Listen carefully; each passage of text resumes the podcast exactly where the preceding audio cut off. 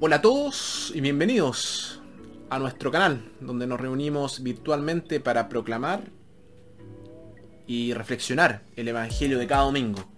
Y nos toca un domingo muy importante. Encendemos la cuarta velita de nuestra corona de Adviento, esa corona de Adviento que también debería estar en nuestro corazón.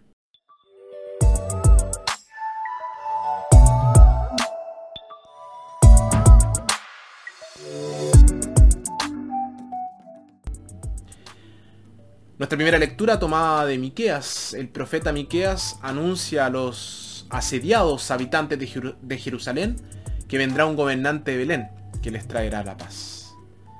Nuestra segunda lectura, tomada de Hebreos. Jesús vino no para ofrecer los sacrificios de la antigua ley, sino para hacer la voluntad de Dios. Su único sacrificio perfecto reemplazó a todos los sacrificios anteriores. Y nuestro Evangelio, tomado de Lucas, Isabel alaba a María e iluminada por el Espíritu Santo, insinúa la singularidad del niño que ha concebido. Evangelio de nuestro Señor Jesucristo según San Lucas. Por entonces María tomó su decisión y se fue, sin más demora, a una ciudad ubicada en los cerros de Judá. Entró en la casa de Zacarías y saludó a Isabel. Al oír Isabel su saludo, el niño dio saltos en su vientre. Isabel se llenó del Espíritu Santo y exclamó en alta voz, Bendita tú eres entre las mujeres y bendito es el fruto de tu vientre. ¿Cómo he merecido yo que venga a mí la madre de mi Señor? Apenas llegó tu saludo a mis oídos, el niño saltó de alegría en mis entrañas. Dichosa tú por haber creído que se cumplirían las promesas del Señor. Palabra del Señor.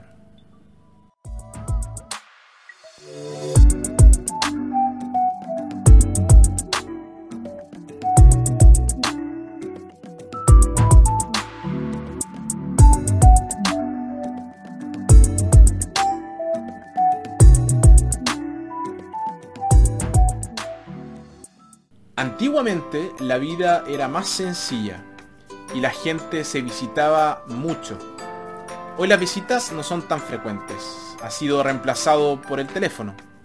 Una llamada telefónica es buena, pero no puede reemplazar una visita. Una mujer que vive en la ciudad de Nueva York ha tenido el mismo vecino viviendo en la puerta de al lado durante unos 30 años. Nunca ha tenido una pelea de ningún tipo con ella y siempre intercambiaban la hora del día en que se encuentran.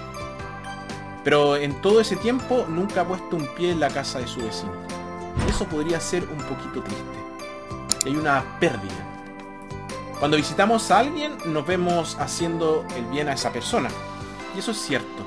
Pero nosotros también nos beneficiamos. Nosotros también nos enriquecemos. Aunque solo sea para ver cómo otros se enfrentan a situaciones difíciles o casi imposibles. Incluso entre los enfermos, puedes encontrar un alma brillante. Puede que hayas venido a dar solo para descubrir que estás recibiendo. Te vas animado. Hasta cierto punto eso sucede en cada visita. Uno es bendecido al recibir y el otro es bendecido dando. Un sacerdote del ministerio parroquial cuenta cómo fue a visitar a una joven que se estaba muriendo de cáncer fue con la esperanza de traerle un poco de consuelo. Al final de la visita se marchó sintiendo que era él quien se consolaba. Se maravilló de su fe y de la sinceridad que había encontrado frente a la muerte. Su propia fe se profundizó y fortaleció con ese contacto con ella. En el Evangelio vemos a María visitando a Isabel. Ella misma acababa de recibir la visita del ángel Gabriel, que le había traído la buena noticia de que se convertiría en la madre de Jesús. Sin embargo, en lugar de irse y concentrarse en sí misma, se apresuró a visitar a Isabel, que también esperaba. Isabel era su prima. Nuestro primer y más santo deber es la bondad hacia nuestros propios parientes. Sin embargo, esto no significa que sea fácil. Los parientes de uno pueden ser muy exigentes. La visita de María significó mucho para Isabel. Pero María también se benefició de ello. Isabel le dijo unas hermosas palabras de afirmación y confirmación. Bienaventurada la que creyó que se cumpliría la promesa que le hizo el Señor. Como la mayor y más experimentada de las dos mujeres, Isabel pudo ayudar a María. Esencialmente lo que tenemos aquí son dos mujeres en la misma condición ayudándose entre sí. Podemos recibir dando. Y una de las formas en que podemos dar es mediante la visitación. La Navidad es un buen momento para visitar a personas que quizás hayamos descuidado durante todo